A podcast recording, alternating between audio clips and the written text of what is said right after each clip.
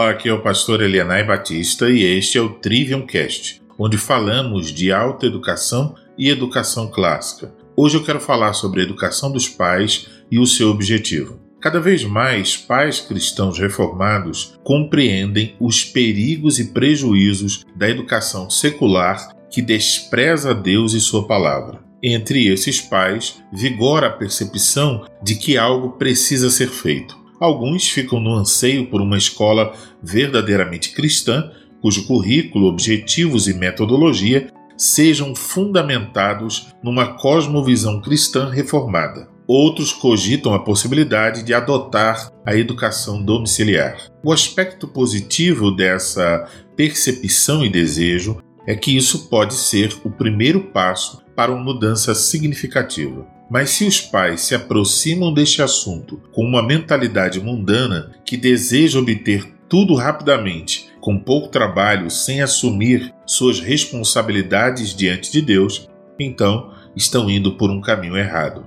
Como nos diz Douglas Wilson na sua obra Educação Clássica e Educação Domiciliar, muitos pais esperam encontrar um pacote ideal para aplicar na educação de seus filhos. Eles se aproximam dessa temática sobre a educação dos filhos com uma perspectiva errada. Portanto, quer desejem a criação de escolas genuinamente cristãs ou abracem a educação domiciliar, os pais não podem fazer um bom trabalho até obterem uma visão correta sobre o assunto. Se tentarem, provavelmente experimentarão frustrações e desânimo. Aqui vale a pena mencionar René Benjamin, que disse que o segredo da arte de educar consiste, antes de tudo, em elevar-se para que também se elevem os que estão sob nossos cuidados. Se você foi chamado por Deus para a missão de educar filhos para Ele e deseja elevar-se, não só no que diz respeito à comunhão com Ele, mas também no que diz respeito à preparação para que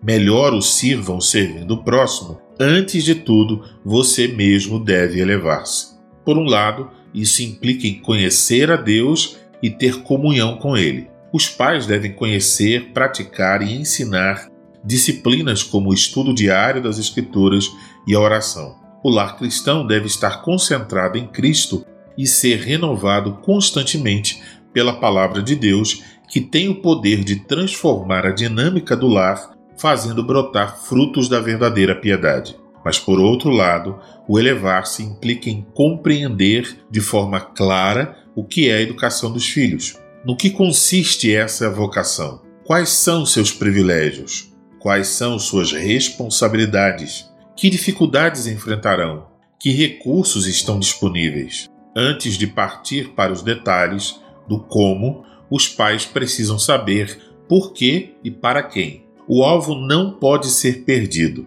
A elevação dos pais começa e se mantém a partir da compreensão de que o alvo principal da educação é o mesmo alvo para o qual fomos criados e que nos é apontado na primeira pergunta do Catecismo de Westminster: Qual é o fim principal do homem?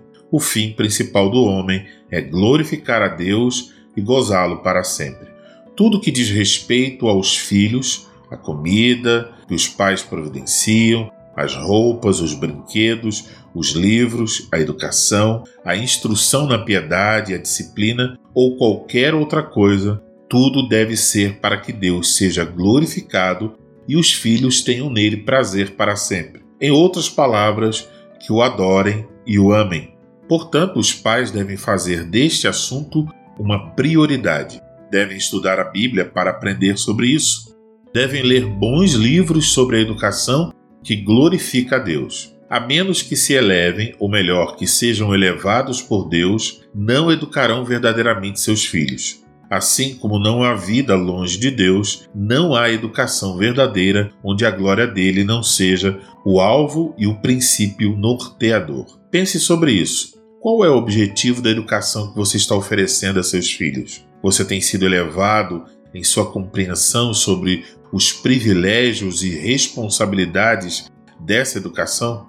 Este é um assunto que demanda estudo constante. Você está encarando esse estudo com seriedade ou está à espera de um pacote ideal? A elevação dos filhos depende da elevação dos pais. A julgar por seu crescimento, Quanto seus filhos crescerão? Não faço essas perguntas para criar um fardo a mais sobre os pais, mas para encorajá-los. Não me refiro aqui a grandes questões, mas ao aprendizado simples e contínuo dos pais. Talvez você só consiga subir um degrau por mês. Isso lhe parece pouco, mas no final do ano você estará em uma situação melhor do que estava em janeiro.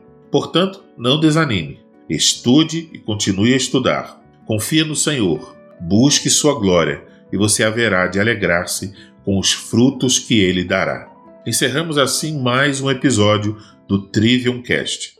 Para ouvir os demais episódios e nos acompanhar, visite o site. Obrigado pela sua atenção e até o próximo episódio.